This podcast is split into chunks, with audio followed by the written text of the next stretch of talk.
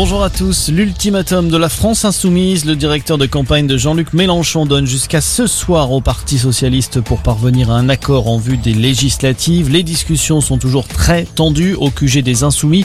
Il reste encore plusieurs points de blocage, notamment la question européenne ou encore la répartition des circonscriptions. En revanche, les choses avancent du côté des communistes. L'accord avec les insoumis doit être validé en ce moment lors du Conseil national du PCF. Plus d'une semaine après la réélection d'Emmanuel Macron, le chef de l'État fait durer le suspense. Toujours pas de nouveau gouvernement. Les tractations continuent, notamment pour trouver un successeur à Jean Castex à Matignon.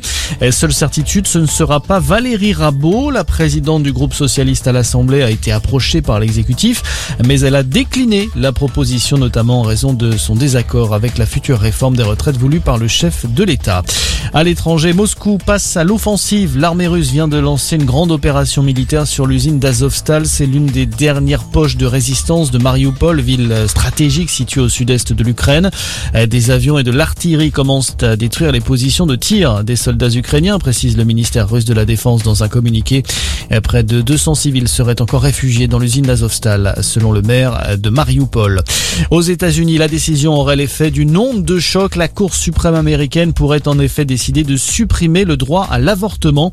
Euh, c'est une information du journal Politico qui s'appuie sur une fuite de documents, un avant-projet daté de février qui remet remettrait en cause le texte fondateur de 1973 qui garantit le droit à l'IVG. Les négociations sont toujours en cours, décision finale attendue d'ici la fin du mois de juin. On va terminer avec cette bonne nouvelle pour l'emploi en Europe. Le taux de chômage de la zone euro continue de reculer.